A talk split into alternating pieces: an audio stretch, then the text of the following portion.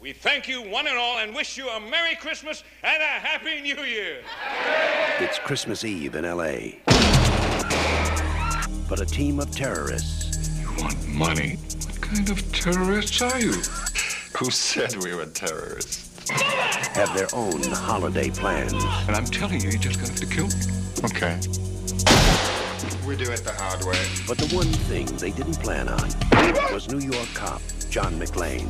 Got invited to the Christmas party by mistake. Ihr hört Katz, den kritischen Filmpodcast, eine kleine weihnachtliche Folge zu Stirb langsam mit Christoph Dovic. Hallo. Lena Kosek. Hi. Und ich bin Christian Eichler. Hi.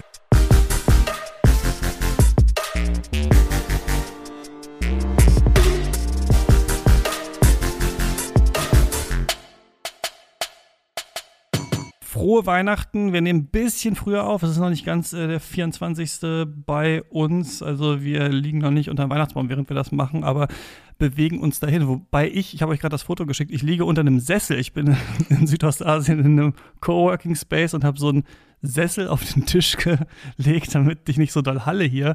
Und äh, ich bin überhaupt nicht in Weihnachtsstimmung. Hier ist es natürlich mega heiß, man kann mittags nicht mal rausgehen und äh, wenn ich podcaste, muss ich quasi Klimaanlage ausmachen und dann kommen die ganzen Mücken und man quasi schwitzt immer weiter, je länger der Podcast geht. Also ich weiß nicht, ob man so wenig in Weihnachtsstimmung sein kann. Wie ist es äh, bei euch? Wie ist es bei dir, äh, Christoph? Hast du schon äh, den Christbaum äh, schon, schon ausgesucht und ist ja schon auf dem Pickup-Truck hinten drauf. Es geht langsam los. Also bei mir gab es auch eine Menge Arbeit in den letzten Wochen. Das heute ist die letzte große Aufgabe, die ich vor mir habe, bevor ich wirklich so auch mental in Weihnachtsferien gehen kann.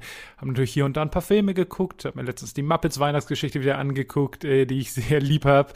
Und habe die ersten Geschenke gekauft. Also langsam aber sicher geht's in die Richtung und für mich ist halt Sterb langsam zu gucken auch immer ein Zeichen dafür, ah ja, es ist wieder Weihnachtszeit, von daher war das ein guter Ansatz, den Schalter im Kopf direkt umzuschalten und ein bisschen in Festtagsstimmung zu kommen. Ja, bei mir ist die Weihnachtsstimmung schon wieder ein bisschen dahin. Also sie war sehr groß im Oktober, äh, Anfang November da, als es so ein bisschen losging mit den Weihnachtsfilmen. Jetzt ist es ein bisschen abgefallen, aber nachher geht's auf den Weihnachtsmarkt. Am Freitag werden Plätzchen gebacken. Also ich glaube, das wird jetzt auch wieder schnell gehen.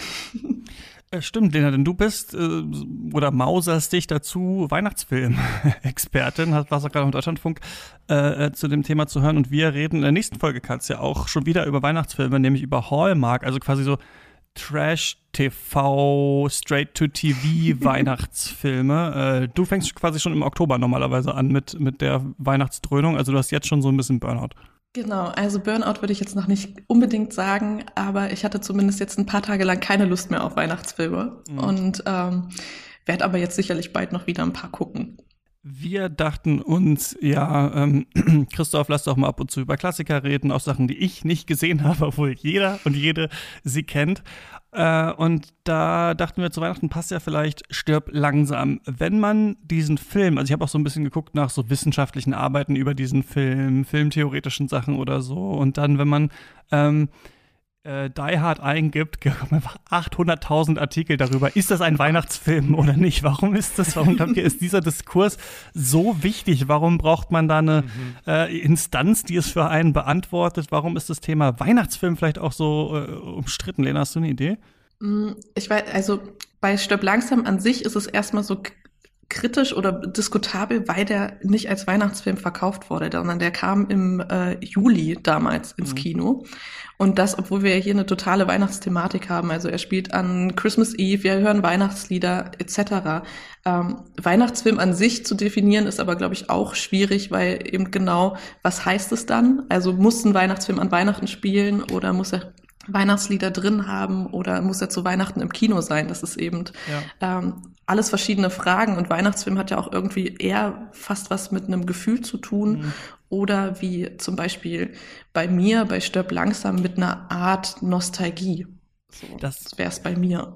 Ist aber gut, dass du es jetzt nochmal sagst, weil das, da muss ich auch in letzter Zeit wieder oft drüber denken. Das hatten wir schon mal in der Folge Was ist äh, Genre besprochen, diese, ähm, diesen Aspekt, dass es nicht ganz klar ist, worauf, also auf welches Merkmal des Films bezieht sich der Genrebegriff eigentlich. Ne? Und das kann man eigentlich am Weihnachtsfilm eigentlich schön aufzeigen, dass nicht ganz klar ist, muss es im Film um Weihnachten gehen, muss der Film selbst an Weihnachten erschienen sein oder gucken Leute den einfach an Weihnachten. Also zum Beispiel Harry Potter-Filme, gibt es auch welche, die im Sommer rausgekommen sind, ne? die gelten aber trotzdem irgendwie so ein bisschen vielleicht als Weihnachtsfilme. Herr der Ringe wiederum ist um Weihnachten rum äh, rausgekommen, gilt für Leute auch als sowas. Und das ist ganz interessant, dass wir so ein bisschen äh, hier merken, da gibt es unterschiedliche Definitionen. Oder wahrscheinlich ist das auch ein äh, Streitpunkt dann, weiß nicht wie hart da gestritten wird, aber warum das halt diskutabel ist, weil nicht ganz klar ist, worauf bezieht sich der Genrebegriff, ne? Genau, und du hast ja so das äh, Beispiel par excellence am Silvester, wo jede Person in Deutschland Dinner for One guckt, der halt inhaltlich mhm. nichts damit zu tun hat, aber einfach, weil man den immer an Silvester geguckt hat, ist es ein Silvesterfilm geworden. Und so ähnlich finde ich, empfinde ich das persönlich auch mit den Weihnachtsfilmen. Wie du gesagt hast, Harry Potter, Herr der Ringe, für mich zählen die 90er Jahre Disney-Filme auch dazu, also die mhm. König der Löwen, Kleine Meerjungfrau und sowas. Wenn du es Weihnachten guckst, dann ist es für mich ein Weihnachtsfilm und ähm, dieser Diskurs über Sterb langsam ist für mich so in größten Teilen ein Marketing-Gag. Also ja. diese Idee, oh, da ist äh, Blut und Explosion und überhaupt und der hat dann noch diesen albernen Namen Sterb langsam das sind Artikel, die klicken sich gut. Zwölf Gründe, warum ein Weihnachtsfilm ist. 20th Century Fox ist total auf den Zug aufgesprungen. Die haben zum Jubiläum einen Trailer rausgebracht, der halt Christmas Comedy ist. Den könnt ihr bei, bei Hallmark auch rezensieren. Meet John McClane. He has got a very unusual Christmas Eve. Also die finden das geil und ganz persönlich, sogar ich benutze das als Marketing. Ich habe einfach nur Bock, mit den Leuten Sterb langsam zu gucken, weil ich den Film so mag. Aber um Weihnachten kannst du leichter überreden. Hier, Sterb langsam, das ist so eine Art Weihnachtsfilm. Sag ich, was? Wirklich? Ja, ja, lass mal gucken. Und ob die es dann so empfinden oder nicht, ist mir egal. Aber am Ende des Tages habe ich mit den Sterb langsam geguckt und alle gewinnen dabei.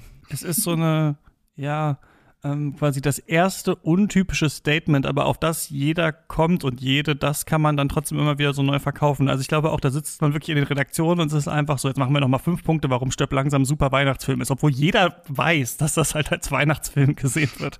Aber äh, ja, das ist trotzdem irgendwie witzig, finde ich auch. Ja. Ja, genau. Und da muss äh, irgendwie Bruce Willis in seinem ähm, Roasting-Video dann nochmal irgendwie sagen, nein, es ist kein Weihnachtsfilm und genau dann hat man wieder die nächsten äh, Klicks für die nächsten Artikel. Ja, total. Bruce Willis sagt nein, McTiernan sagt ja und in den Kommentaren mhm. streiten sich die Leute auf Twitter. Mega. Mhm. Ja. Gut. Ist es denn für euch ein Film, den ihr immer an Weihnachten äh, schaut, Christoph? Das schien ja so ein bisschen durch. Das ist bei dir so. Äh, äh, äh, der Fall ist, sogar so ein bisschen Rattenfängermäßig, um noch die, unschuldigen, Unbeleckten damit äh, abzugrasen. Ähm, Lena, ist bei dir auch so?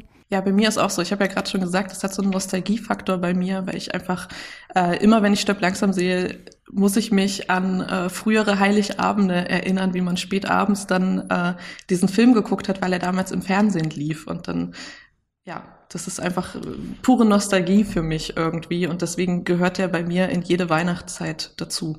Aber also Christian, du hast ja auch schon gesagt, für dich war es jetzt das erste Mal, äh, Lena, für uns beide nicht.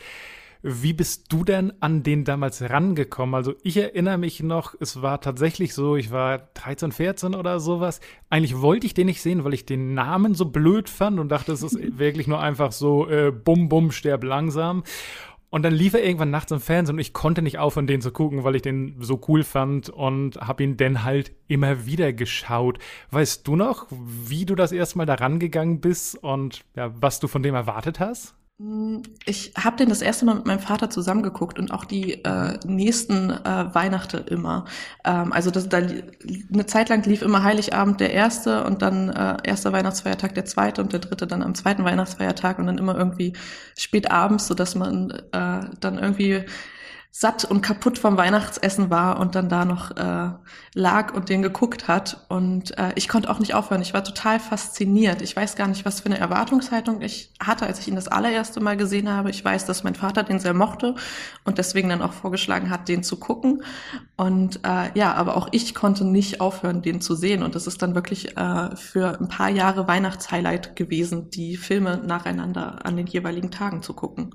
Ja, für mich kein Weihnachtstradition dieser Film. Ähm, ein Film, bei dem ich natürlich lange, äh, naja, ich hoffe nicht, Nachdem ich lange äh, wusste, ah, den muss man gucken. Aber äh, wie ich glaube ich, ja, also feststelle über die letzten Folgen, auch über James Cameron, äh, Special, das wir gemacht haben und ich weiß noch, unsere äh, Robocop-Diskussion ähm, äh, damals auch im, äh, im, im Verhufen-Special so, so ein bisschen kann man mich echt jagen mit diesen 80er Jahre für die ganze Familie Actionfilmen, wo es dann nochmal um eine Scheidung geht und dann ist nochmal irgendwie für die ganze Familie, dann gibt es nochmal einen lustigen Sidekick, dann ist es natürlich aber auch ein bisschen ernst und so weiter.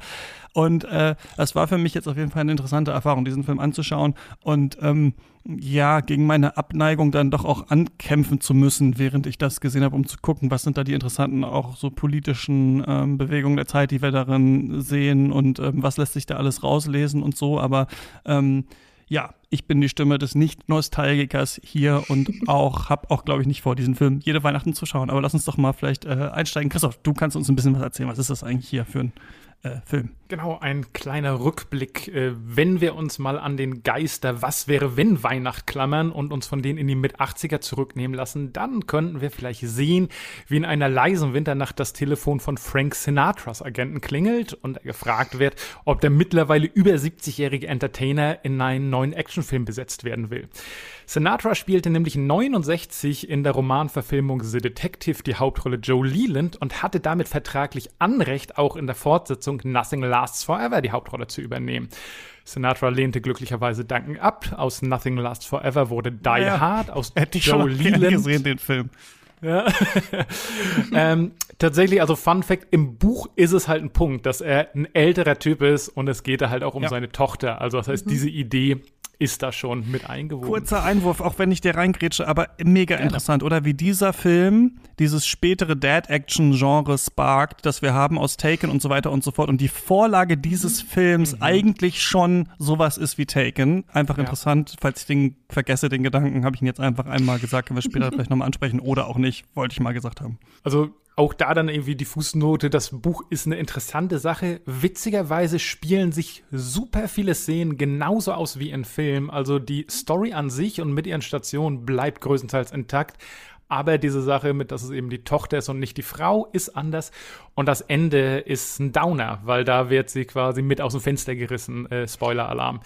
Ähm, also einfach, um mal den Vergleich zu haben und einen anderen Blickwinkel zu nehmen, kann man auch heute noch Nothing Lasts Forever einfach schnell durchlesen. Ist halt ein Abenteuerroman. Alright.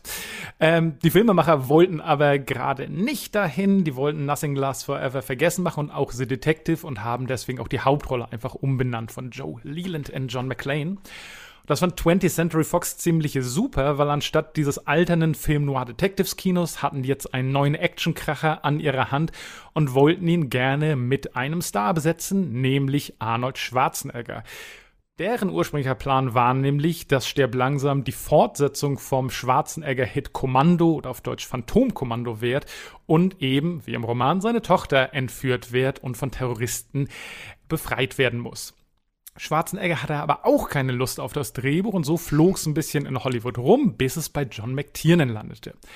McTiernan hatte schon mal mit Schwarzenegger gearbeitet, er hat nämlich Predator gedreht und wird auch in einiger Zukunft wieder mit ihm vor der Kamera stehen, nämlich bei Last Action Hero. Sind beides Filme, die schon ein bisschen darauf hinweisen, dass er gerne mit Action-Genre-Konventionen spielt und diese mal subtil wie ein Predator, mal sehr offensiv wie ein Last Action Hero, auch ein bisschen demontiert und hinterfragt. McTiernan hat also generell Lust, etwas zu machen, was nicht vollkommen in die Klischeemulde der Standard-Action passt und besetzt ein wenig gegen den Strich.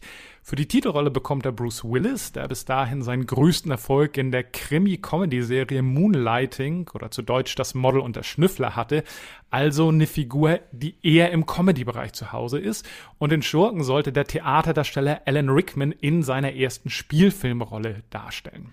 Zu diesem Zeitpunkt glaubte bis auf die drei wahrscheinlich niemand so wirklich an den Film. Das Budget war ein bisschen zu hoch. Bruce Willis hat eigentlich viel zu viel Geld für das bekommen, äh, was seine Prestige hergab. und er wurde ziemlich mittelmäßig beworben als generischer Summer-Blockbuster und auf vielen Werbematerial wurde sogar Willis und Rickman komplett ausgespart, um halt die Leute nicht mit unattraktiven Hauptrollen zu verschrecken. Aber diesem Sommer-Blockbuster gelang dann doch ein Weihnachtswunder und da sollten die Geschichte des Actionkinos eingehen und die Filmwelt in neue Bahnen lenken. McTiernan in der Regie und Willis vor der Kamera wurden äh, die in den 80er vorherrschenden Action-Konventionen nämlich ein wenig zu bunt und sie haben aktiv dafür gesorgt, dass dieser Modus des Action-Superhelden gebrochen wird.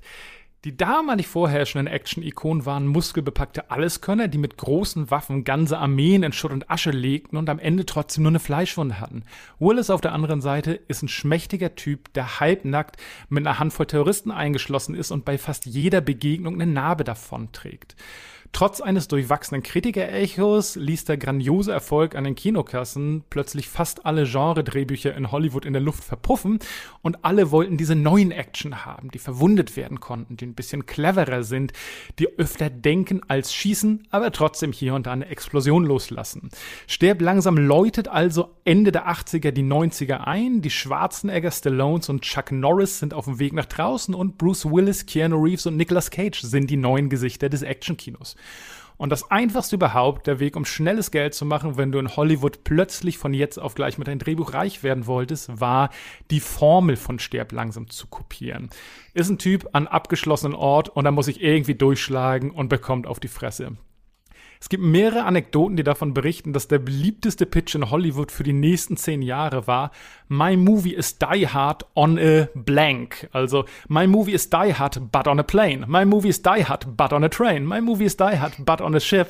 Und das waren halt die Drehbücher, die sie verkauft haben. Finde ich und, witzig, äh, weil der Film ja gepitcht ja. wurde, ähm, ähm, Rambo in so einem Bürogebäude Ja. quasi. und äh, und äh, wir im Cameron-Special ja gesagt haben, dass Terminator ja gepitcht wurde äh, mit Halloween, aber mit Zeitreise quasi. also ich finde das so ja. witzig, äh, wenn wir gleich darüber reden, aber das ist immer eine gute Idee, natürlich. Also wenn man, glaube ich, Geld machen will oder wenn man auch einen einigermaßen klar strukturierten Film haben will, äh, klar sich zu überlegen, okay, es geht um diese eine Sache und das Setting ist einfach anders, das passt dann schon. Das ist ja was, was äh, James Cameron, ne, Avatar, Pocahontas äh, mit Aliens so auch dann immer wieder gemacht hat und hier funktioniert es auch, ne? Ja. Und hat halt, wie gesagt, jeder sofort kopiert. Aber du sagst, mein Name, äh, mein Movie ist Die Hard so und so, dann weißt du, okay, wir haben nur einen Drehort, wird relativ günstig und wir äh, tackern nach und nach die Bösewichte ab. Easy peasy. Sogar Bruce Willis hat irgendwann mal den Witz gemacht, wenn man heute Sterb langsam drehen würde, man sagen, it's Die Hard, but on a skyscraper. Und also der, der Film wurde so ein bisschen seine eigene Punchline. Und tatsächlich waren sogar die Fortsetzungen, also Teil 2 bis 5, die es heute gibt, für 3 kam McTiernan nochmal zurück in die Regie, fast Aufgüsse des ersten Teils. Also der zweite Teil, der sehr schnell produziert wurde, einfach um auf den äh, Hype zu reiten, ist tatsächlich Die Hard, but on an Airport. Ähm, aber selten konnten diese Fortsetzungen eben den Charme, die Magie und diesen Lightning in a Battle des ersten Teils replizieren. Und damit kommen wir in unserer Weihnachtsgegenwart an. Äh, der Film ist mittlerweile ein Kultgegenstand. Für viele haben wir eben gehört, auch ein Weihnachtsfilm. Und mal schauen, was wir heute, so viele Jahre später, davon halten. Äh, ja, danke für die Zusammenfassung. Äh, genau, Cop, äh, New York, äh, ein bisschen Heimatfilm, finde ich, ist es auch, ne? Also jemand eigentlich ja ein Landei ist ja natürlich offensichtlich keins, weil er aus New York kommt, aber es geht ja trotzdem die ganze Zeit so Los Angeles und wie sehen die Leute da eigentlich aus und wie modern sind die eigentlich so und hier ist halt so ein bisschen, äh, eigentlich so ein bisschen wie Hansi Hinterseher, so der, der Mann, der noch von der Farm kommt, der noch so das tatsächliche Handwerk kennt, ähm, der dann in dieser Yuppie-Welt ist und äh, dahin musste er seine Frau entlassen äh, und da ist so ein bisschen die Frage, was sagt uns das eigentlich über auch Geschlecht und so weiter und so fort. Aber ähm, ja, äh, Lena, vielleicht erst mal so offen zu dir. Ähm, was hältst du so von diesem Film jetzt, wenn du ihn, äh, wo du ihn jetzt nochmal äh, äh, gesehen hast? Was findest du daran interessant? Ja, ich finde, da steckt ganz, ganz viel drin. Und es wurde ja gerade schon gesagt, der, der hat so eine neue Ära eingeläutet, ja. Also vor allen Dingen eben was diese Männer-Action-Held-Figur äh, anbelangt. Und das finde ich hier auch eben sehr, sehr spannend, während es wurde gerade gesagt, am Anfang eigentlich, also in den äh, 70er, 80ern waren die Actionhelden die Macher, die Experten, die alles weggeballert haben.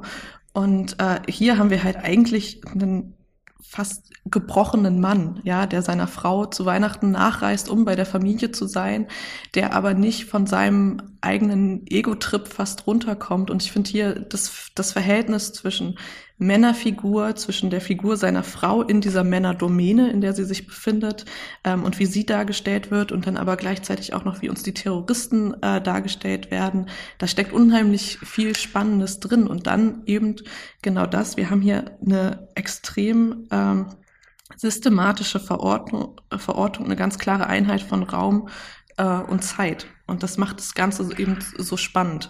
Und weil eben auch der John McClane ja gut äh, mitkriegt. Also da steckt ganz, ganz viel in diesem Film und jedes Mal beim Gucken entdeckt man irgendwie was Neues, finde ich. Vielleicht, ähm, hm, wie dröseln wir das hier auseinander? äh, vielleicht bleiben wir mal bei diesem, bei diesem Männerbild von Bruce Willis, mhm. bei dieser neuen Ära des Actionfilms, die eingeleitet äh, wird. Ich fand zwei Sachen noch so ganz interessant ähm, als du es gerade zusammengefasst hattest, ähm, Christoph, einmal Rickman und Willis, ähm, einfach jetzt nur so ein bisschen mhm. vielleicht anekdotisch, aber beide ja nicht mehr ähm, im Film zu sehen heutzutage. Ne? Also einmal Rickman natürlich äh, verstorben und Bruce Willis ja auch gleichzeitig hat sich hat seinen Rückzug angekündigt, äh, krankheitsbedingt. Also das finde ich nochmal interessant, wo gleichzeitig halt, äh, als dieser Film rausgekommen ist, also 88 bin ich geboren worden. Also es ist so ein bisschen so, finde ich, so interessant, dass diese Ära eigentlich schon so ein bisschen dieser beiden äh, Figuren so vorbei ist. Und dann fand ich noch dieses Doppel interessant, Schwarzenegger, Willis, weil man Willis nur aus dieser Comedy kannte und er jetzt zum Actionheld wird und Schwarzenegger nicht so Bock hatte, weil er lieber mehr Comedy und sowas machen äh, mhm. wollte und Twins und sowas. Also, dass sie diesen Switch quasi gemacht haben, ne? dass wenn der eine mhm. so ein bisschen sich entfernt, dann werden wir ja irgendwann wieder die große Renaissance haben, äh, diese 80er-Actionhelden irgendwann später mit ihren ganzen äh, Comeback-Filmen, sodass ja die Frage ist, warum sterben sie eigentlich nicht? Also warum sind sie immer noch am Leben? Warum können sie nicht richtig ersetzt werden eigentlich? Warum müssen das immer diese, äh, diese Gesichter sein? Und das fand ich auch noch eine ganze interessante äh, Entwicklung. Dieser neue Actionheld, der hier ähm, äh, uns, uns verkauft wird, ich ähm, habe das jetzt so aus der äh, heutigen Betrachtung gar nicht als so super unterschiedlich gesehen, muss ich sagen, zu dem, was wir vorher gesehen haben. Also vielleicht liegt es aber auch daher, dass ich dann wieder aus dem Heute schaue und wir da wieder ganz andere Actionhelden haben und ich mich so ein bisschen gefragt habe, Bruce Willis ist ja trotzdem voll der krasse Hautdegen, eigentlich der Experte, den wir hier sehen, das Alpha-Tier auch, ne, das ist ein unglaublicher so vor äh, Männlichkeitssymbolik irgendwie strotzender Film, finde ich, also der auch viele so ziemlich misogyne Untertöne hat, so Frauen mhm. wird hinterhergeglotzt, ähm, auch so homophobe äh, Sachen sind so drin, irgendwie alle die nicht so sind wie Bruce Willis, sind eigentlich so ein bisschen äh, Spinner und Schaumschläge, ob es die Kapitalisten sind, ob es das FBI ist, ob es die äh, Polizisten sind, alle die in Strukturen sind, sind schlecht. Das Wichtige ist so der einzelne Mann, der dann in einem richtigen Zeitpunkt quasi das Richtige macht. Und ich habe ähm, mich immer schon so, oder in den letzten Folgen, ich war auch mal bei den Projektionen zu Gast, haben wir über 90er Actionfilme geredet. Ich habe jetzt auch noch mal geschaut und ich werde nicht so ganz schlau, ob man tatsächlich, ähm, wisst ihr, eine Linie zeichnen kann. Wie verändert sich der Actionheld durch die Jahrzehnte? Weil es schon stimmt, dass man, glaube ich, sagen kann, so in den 60ern haben wir den Agenten irgendwie, der ja so ein bisschen so ein ja, Anzugträger, äh, Experte ist. Da haben wir auch so ein bisschen Charme und Humor und sowas. In den 70ern haben wir eher so gritty äh, Crime-Filme wieder, eine Dirty Harry und sowas. Wir haben so äh, diese Sachen in den 80ern, dann diese super, also da kommt dann richtig dieser Star-Kult auf jeden mhm. Fall. Wir haben, also fast, eigentlich ist es der Schauspieler, ne? es ist eigentlich Arnold Schwarzenegger, es ist eigentlich nicht, wen er, eigentlich mhm. scheißegal, wen er spielt im Film. So, es ist eigentlich Arnold Schwarzenegger selber, es ist eigentlich äh, Sylvester Stallone selber. Dann diese, diesen Weg zu diesem äh, gebrechlichen Helden wie jetzt, dann kommen die 90er. Und dann habe ich mal so geguckt, was waren die großen Actionfilme der letzten Jahrzehnte. Und das lässt sich, finde ich, nicht so ganz klar sagen. Also es ist nicht so, dass wir den Polizisten zum Beispiel nicht mehr haben irgendwann, dass wir den Soldaten nicht mehr haben. Es gibt immer noch Beispiele, aber ich würde auch sagen, in den 90ern geht es ein bisschen mehr zum Everyman und so jeder könnte es auch sein und man muss nicht mal mehr wie John McClane überhaupt Polizist sein. Man kann auch Nerd sein, wie Neo zum Beispiel. Aber, und irgendwann geht es später in diese Teamrichtung. Aber wir haben trotzdem immer noch also ich sehe nicht eine ganz klare Entwicklung. Christoph, ich weiß nicht genau, wie du das äh, siehst. Vielleicht kannst du mir da noch mehr dazu eröffnen. Wie, wie verwandelt sich so der Actionheld und warum wird John mhm. McClane hier so als ganz besonders gesehen? Ja, ähm, also für mich ist das schon eine relativ, eine relativ klare Wegbewegung, aber es ist eben kein Sprung, sondern ein Schritt. Also klar, McLean ist immer noch cool, McLean hat immer noch One-Liner, McLean ist auch irgendwie nicht irgendwie so, so ein äh, spilleriger Typ mit Brille oder sowas, sondern ist halt immer noch ein manly Man. Aber er ist halt nicht dieser Bodybuilder-Type, er ist nicht dieser unverwundbare Typ. Wir können das ja auf der, auf der Story-Ebene mal so halb auseinanderdröseln. Also der, und auch bei Schwarzenegger und Stallone gab es natürlich Ausnahmen. Also der erste Rambo ist halt noch nicht so, wie man über Rambo denkt, Ja, aber eben, ne? die späteren sind halt so, genau. Aber wenn wir uns mal Stirb langsam angucken, die Lösung äh, bei Schwarzenegger wäre meistens halt einfach gewesen, ich gehe rein und mache alle Leute kaputt. Äh, ich ich, ich hole mir die Knarre und dann sind nicht zwölf Terroristen da, sondern 50, damit ich irgendwie 30 davon weghauen könnte. Dass der barfuß irgendwie durch die Gegend rennt, wäre relativ undenkbar. Dass der, dass der sich halt Scherben einfängt und halt blutend im Badezimmer sitzt. No way. Dass er eine Frau hat und der gegenüber wie ein Arschloch reagiert und gleich danach merkt, dass er ein riesen Depp war. Keine Chance. Also das Neue und das Progressive an diesen Actionhelden ist, dass er fast immer versucht, die Sache durch Cleverness zu lösen. Er versucht, er versucht, die Polizei zu rufen. Also stell dir einen Schwarzenegger-Film vor, wo er sagt, I'm here in the jungle and I need reinforcement. No way. Schwarzenegger hat's immer alleine gemacht.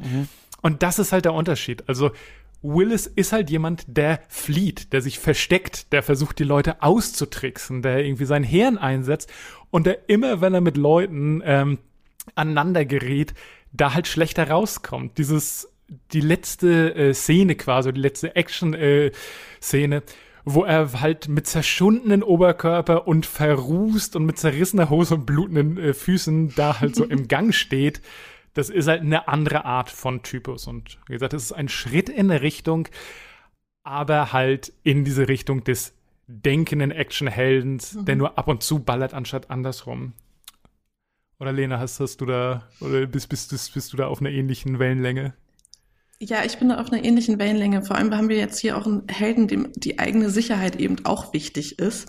Ähm, Und ich glaube, man könnte es ein bisschen runterbrechen, dass ein Rambo zum Beispiel, der gibt eigentlich das System in dem Film irgendwo vor. Und John McClane ist in diesem Film ist er der Fehler im System. Ja, also der Film ist an sich ganz systematisch und er ist aber der, der Fehler. Also er ist, die Ter Terroristen wissen nicht, was er macht. Sie, sie wissen auch nicht, ähm, wer er überhaupt ist. Die, die Verbindung wird ja erst spät ähm, dargestellt. Sie können seine Motivation nicht äh, nachvollziehen. Sie können seine Handlungen äh, nicht nachvollziehen. Er ist hier der Fehler im System. Es könnte genauso gut eigentlich auch ein Heist-Movie sein. Ja, also wir könnten eigentlich auch permanent auf der Seite der Terroristen sein und äh, gucken, was wollen die eigentlich und ähm, ja, er ist hier irgendwie der Fehler im System, der eben dann aber auch mit Verletzungen zu kämpfen hat, mit, mit dem Momentum zu kämpfen hat, dass er eigentlich auch überhaupt nicht da sein möchte. Also, dass es eigentlich ja alles ein großer Zufall ist, dass er da ist und dass er eben nicht direkt mit als Geisel genommen wurde, sondern sich äh, ja da quasi äh, von weg konnte und jetzt dann versucht, die Leute zu retten. Hm. Es ist so interessant, weil es natürlich, ähm, es kann sein, dass es, es ist, hm. es ist ja aber auch ein anderer Schauspieler hier mit Bruce Willis und äh, Mhm. da finde ich auch interessant, wenn man sich fragt, hätte jetzt Schwarzenegger das gespielt, würde, hätte man es dann auch so gesehen. Also hätte man dann auch gesagt, wir haben jetzt hier eine neue Ära eingeleitet. Hätte Schwarzenegger gesagt, ich trete nicht in die Scherben rein oder sowas, das mache ich nicht? Oder ist es auch so ein bisschen ähm, jetzt dieser, dieser popkulturelle Moment, den man so umdeutet mit dem, was dann später passiert, ne? Weil es natürlich auch Szenen gibt, in denen, weiß ich nicht, Snake Plissken irgendwie eine intelligente äh, Entscheidung irgendwie trifft. Ne? Bei Robocop geht es darum, äh, auch um äh, schwerste Verletzungen, die jemandem zugefügt werden und sowas und auch um so eine äh, ähm, äh, Satire des Genres eigentlich und so weiter. Deswegen finde ich das ganz interessant, dass ich es jetzt so, äh, aus der heutigen Sicht gar nicht so gesehen habe, ah, krass, das ist ja was komplett anderes, aber natürlich macht es äh, den Film irgendwie erzählökonomisch und logisch äh, durchdenkbar halt auch interessanter einfach, wenn man sieht, ne, diese Art äh, äh, des Kämpfens und des Taktierens natürlich auch mit diesem äh, Setting, was hier eingeführt wird, ne, das Hochhaus, das ähm, ich finde immer, ich weiß nicht, es gibt so Filme, wenn die gemacht sind, dann denkt man sich, ach so, ja klar. Also ist ja klar, dass es diesen Film gibt, irgendwie so, ne? Und das war jetzt auch meine Erfahrung beim Die Hard schauen, auch wieder so ein James Cameron-Moment, dass ich das Gefühl hatte, ich kenne den Film schon. Also ich dachte so, ja, alles, was hier passiert, klar, dann kommt nochmal die Polizisten von außen, dann fährt der eine rum, dann schmeißt er da den, den Typ da runter, der knallt dann aufs Polizeiauto und sowas. Es ist äh, wieder diese Mischung, wie auch bei Cameron, glaube ich, bei der man einerseits sagen kann, das ist natürlich ins popkulturelle Unterbewusstsein gesickert, äh, weil man das schon in, irgendwo mal gesehen hat, früher im Fernsehen oder so in einzelnen Szenen. Zitate in anderen Filmen, bei den Simpsons oder so. Und gleichzeitig äh, ist es natürlich auch so logisch aufgebaut und so nachvollziehbar, dass sich fast die eine Szene aus der anderen ergeben muss. Und das merkt man oft, finde ich, schon bei diesen äh, ähm, Klassikerfilmen, dass da äh, das so gut, aber in Teilen auch archetypisch geschrieben ist, dass man es versteht, auch wenn hier natürlich äh, auch ähm, für die Zeit neuere Motiviken drin sind, mit denen sich der Film irgendwie so auseinandersetzt. Aber äh, ähm, ja, was ich auf jeden Fall sagen würde, worüber man natürlich auch, glaube ich, reden muss, ist diese äh, Geschichte, wie ist der Film aufgebaut, wie ist er strukturiert, was passiert da eigentlich, welche verschiedenen Handlungsparteien gibt es und ähm, warum funktioniert das hier so gut, auch filmisch einfach, ne? Weil da würde ich auf jeden Fall auch zustimmen, auch wenn ihr den Punkt noch nicht gemacht habt, aber ich mache den wahrscheinlich gleich, dass es natürlich ein sehr ähm, gut durchgetakteter und in seinen Kamerafahrten, also auch visuell strukturierter Actionfilm einfach ist, ne, der von diesem Setting total profitiert. Genau, da kann ich ja gleich mal anschließen. Also das, die eine Frage, die du hattest, können wir gleich vom Tisch wischen. Hätten wir es mit Schwarzenegger genauso gesehen? Die Antwort wäre, mit Schwarzenegger wäre es ein anderer Film gewesen. Also ab einem bestimmten Star-Status hast du einfach das Recht, ein Drehbuch anders zu schreiben. Vin Diesel hat Vertragsklauseln, welche Kämpfe er gewinnen und verlieren darf. The Rock hat das auch. Schwarzenegger wäre hier reingekommen und hätte einfach Dinge radikal verändert. Es wäre nicht der gleiche Film gewesen. Und wir haben, wir sind schon direkt so ein Medias Res, wir haben gar nicht so sehr über die Story gesprochen. Die ist ja auch ganz übersichtlich. John McClane kommt Weihnachten nach LA, um sich mit seiner entfremdeten Frau am Rande der Scheidung zu versöhnen. Diese Terroristen, die gar keine Terroristen sind, wie sich schnell herausstellt, ähm, brechen in die Weihnachtsfeier in diesen Wolkenkratzer ein und der Rest des Films ist ein Katz-und-Maus-Spiel. Das kannst du in einen Satz zusammenfassen. Und der Grund, warum das für mich so gut funktioniert und warum es eigentlich auch einer der besten Actionfilme ist, den ich kenne, weil er eben so so sehr die Nische ausfüllt, die er sich selbst schafft. Also der will gar nicht groß politisieren und der will aber auch nicht richtig doof sein, sondern der ist so genau an diesem Sweet Spot, der mir gefällt, wo ich denke, okay, hier ist clevere Action und der ganze Film läuft wie ein Uhrwerk. Jede Aktion kriegt eine Reaktion, jedes Setup kriegt einen Payoff, alles, was beiläufig etabliert wird, kommt irgendwann zurück, jede Figur kriegt ihren Bogen. Und der Motor daran sind eben Willis und Rickman. Und ich finde sie beide grandios. Rickman grandioser als Willis. Immer wenn Alan Rickman in irgendeiner Szene da steht, tanze ich innerlich. Ich finde ihn so unterhaltsam. Ich finde ihn bedrohlich. Ich finde ihn witzig. Er hat super Sprüche drauf. Und dadurch, dass du im Zentrum der Geschichte diese beiden Figuren hast, die immer gegenseitig die Überhand gewinnen. Mal ist der eine einen Schritt voraus, dann andere. Dann macht der andere was Doofes und der nächste nimmt sich sofort äh, das, das äh, was da liegen geblieben ist und ist ihn auf den Fersen.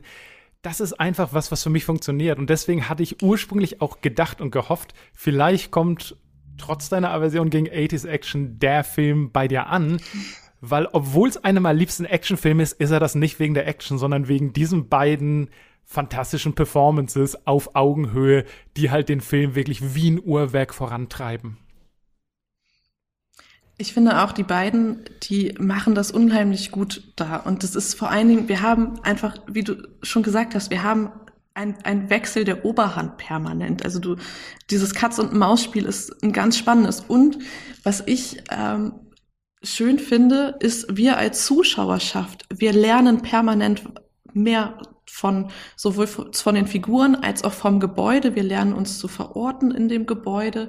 Wir werden permanent mitgenommen und sind gelegentlich auch immer mal schlauer als die anderen. Ja, also wir wissen dann mehr als John McClane. Wir wissen aber genauso mal mehr als äh, Hans Gruber. Ähm, das einzige, was uns wirklich verborgen bleibt, ist die Motivation von den äh, von dieser mhm. Hans Gruber Gruppe. So, das ist, das wissen wir nicht mehr. Aber ansonsten wissen wir immer wieder mehr als die, die Figur gerade und das macht es für uns aber gleichzeitig auch wieder spannend, weil wir genau wissen, okay, jetzt kommt aber gleich wieder einer durch die Tür, pass mal lieber auf, John. Ähm, mhm. Ja, genau. Da, also da arbeitet der Film äh, wirklich sehr äh, systematisch eigentlich. Genau, Christian, das wäre auch so für, für mich eine Frage. Fandest du die beiden als Hauptfigur, als Protagonist, als Antagonist, haben sie dir getaugt? Weil ich verstehe, wenn du irgendwie nicht andockst, dass das halt ein wesentlich unspektakulärer Film ist und wenig ununterhaltsamerer Film als den, den Lena und ich gesehen haben. Wie, wie haben die dir dann getaugt? Das ist, glaube ich, eine Mischung ähm, bei mir. Ich kann gut anerkennen, dass das ein unterhaltsamer Film ist, dessen Action ich in Teilen ganz interessant finde. Das ist aber gleichzeitig auch so, dass es eine gewisse Grundaversion bei mir gibt gegenüber einer bestimmten Art Action zu filmen und auch gegen über dieser Idee, wir machen den großen Unterhaltungsfilm. Ein paar Charaktere sind Comic Relief, es gibt den lustigen Fahrer, es gibt so ein bisschen den doseligen Cop, der kriegt am Ende noch seine Redemption, es gibt noch die Frau, da ist noch die Familie drin, irgendwie kommen die Kinder noch mit dran vor. Hans Gruber ist irgendwie äh, bedrohlich, aber auch ein Dussel, die ganzen Leute haben alle so blöde deutsche Akzente und so weiter. Ich weiß, das ist alles super iconic, krassester Actionfilm, der je gemacht wurde und sowas. Ich sitze so ein bisschen davor und finde es einfach irgendwie albern, während ich das gucke. Ich denke mir so, ja, okay, das ist jetzt kommt die Szene, jetzt kommt das, jetzt ist da die Ticking Time Bomb, jetzt ist dieses Ei, jetzt versucht das FBI reinzukommen, ah, da ist wieder so ein Idiot vom Fernsehen.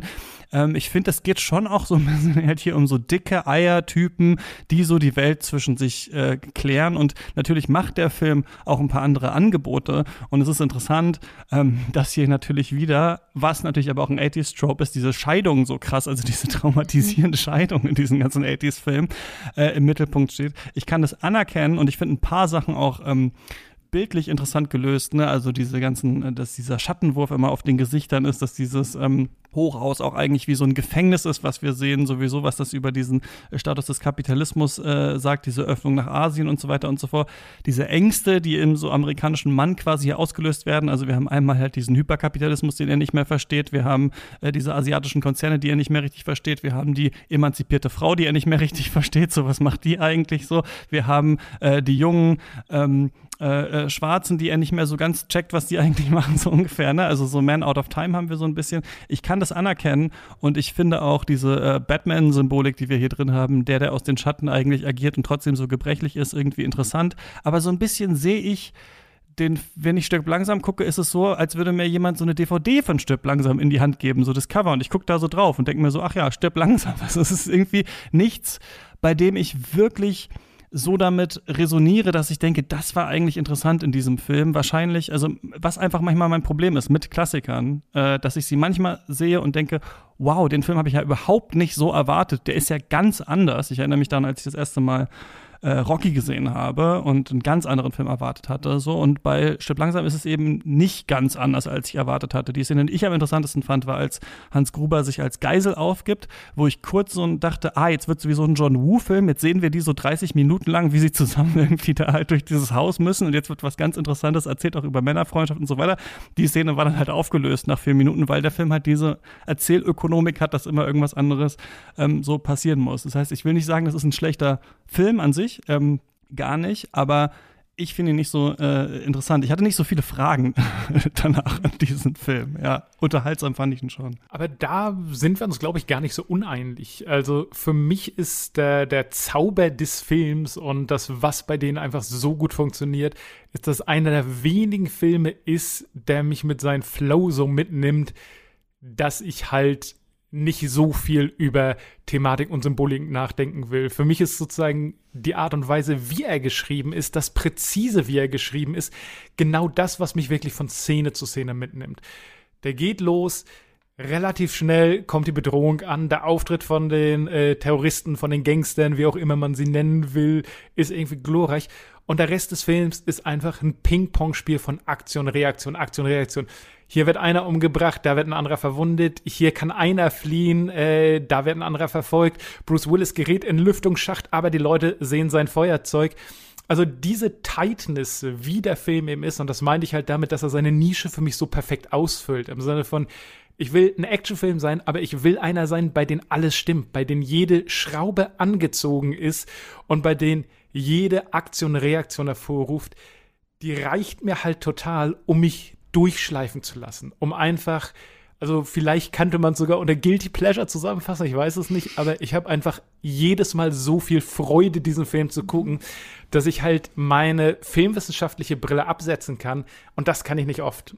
Und das ist, das ist irgendwie mein großes Kompliment an den Film, dass das einer ist, der mir hilft, wirklich von Szene zu Szene durch ihn durch zu surfen, mhm. anstatt immer das Bigger Picture hinter Kopf zu haben und bei dir scheinbar nicht. Doch, ich ja, finde das mein, nur nicht so erstrebenswert, ja. glaube ich. Das ist okay. wahrscheinlich okay. das Ding einfach, wo ich so merke, ähm, wo ich, mhm. genau, das ist so das. Aber Lina, ja. sag du gerne was dazu. Genau, nee, also mir geht's nämlich ähnlich. Ich, ich werde sehr in den Film hineingesogen, aber natürlich, der, der ist auch schlecht gealtert, ja. Also, beziehungsweise, mhm. äh, du hast es vorhin schon angesprochen, Christian, da sind homophobe Äußerungen drin. Da ähm, das Frauenbild, was vermittelt wird, ist natürlich, das wird durch ähm, Holly, durch seine Frau gebrochen, die eben uns als sehr schlaue, äh, ähm, positive Frau, als emanzipierte Frau dargestellt wird, die sich eben in dieser Männerdomäne ähm, behauptet. Ähm, also sie ist eigentlich eigentlich ja der intellektuelle Part hier ähm, drin, aber das also das Männlichkeitsbild ist natürlich in Teilen wirklich ähm, bei vielen Figuren einfach schrecklich. Also klar, wir haben John McClane, der irgendwie der so ein bisschen, ich habe vorhin vom gebrochenen Mann ge gesprochen, wir haben diese Scheidung, äh, die da im Raum stehen. Er sieht, ich meine, alleine dieses, dieses, ähm, äh, wir sehen ihn ja zuerst im Flugzeug und okay, klar, er hat seine Waffe dabei, uns wird direkt gesagt, es ist okay, dass er die Waffe dabei hat, aber danach sehen wir in, ihn in diesem riesigen Flughafengebäude vollkommen verloren mit diesem Teddybären im Arm und uns wird eigentlich schon direkt äh, klar gemacht, der ist hier eigentlich ja fast entmannt. Ähm, und dann haben wir aber die anderen Figuren, die allesamt wirklich, also alle Männerfiguren sind irgendwo Idioten. Ja, bis, äh, bis auf vielleicht äh, dann noch der andere ähm, Polizist, der ihm dann ja hilft, weil das eben auch nochmal ein Macher ist. Aber alle anderen werden uns total idiotisch dargestellt, ja. Also seien es die anderen Polizisten, der FBI, die FBI-Leute, seien es die Journalisten. Es sind alles einfach irgendwie, ähm, ja, schwierige Figuren, wo dann immer noch versucht wird, so eine leichte Komik mit reinzubringen, mhm. weil sie eben so idiotisch sind. Und um das noch zu ergänzen, das allererste, was wir von John McClane sehen, ist seine verkrampfte Hand, weil er Flugangst hat.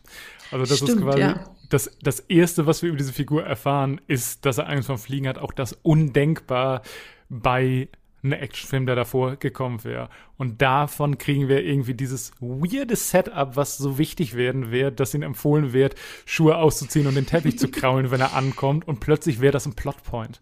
Also das ist das, was was, was ich immer wieder, also mir gefallen diese kleinen Setups so gern. Das ist ein weirder Dialog, der auch erstmal witzig ist, aber er wird eine enorme Funktion tragen. Und ja, klar, genau wie du sagst, trotz alledem, hinter all dieser Idiotie und hinter all den Fehlern, wird es trotzdem Bruce Willis als White Dude sein, der nachher seine Frau retten muss, obwohl sie in den vorigen Szenen eine starke Figur war, die sich um sich selbst kümmern konnte. Aber ganz, ganz, zum Schluss darf sie es halt nicht sein. Gehoben, ne? Also es ist nicht so, dass sie jetzt ähm, komplett wieder, oder das ist vielleicht nicht ganz klar in diesem Film, ne, wie das so ist. Also es ist ja so eine interessante Doppelung, dass einerseits er sich wieder rehabilitiert bei ihr, weil er in diesem ähm, in diesem Ausnahmezustand halt zeigen kann, halt, was er drauf hat, ne? Dass er diese, dieses Pragmatische, wir sehen ja die anderen Figuren alle irgendwie scheitern an dieser Situation. Ne? Wir sehen so seinen Nebenbuhler, diesen zugegucksten äh, Business-Typ da, der auch denkt, er kann dann eine Verhandlung führen, der dann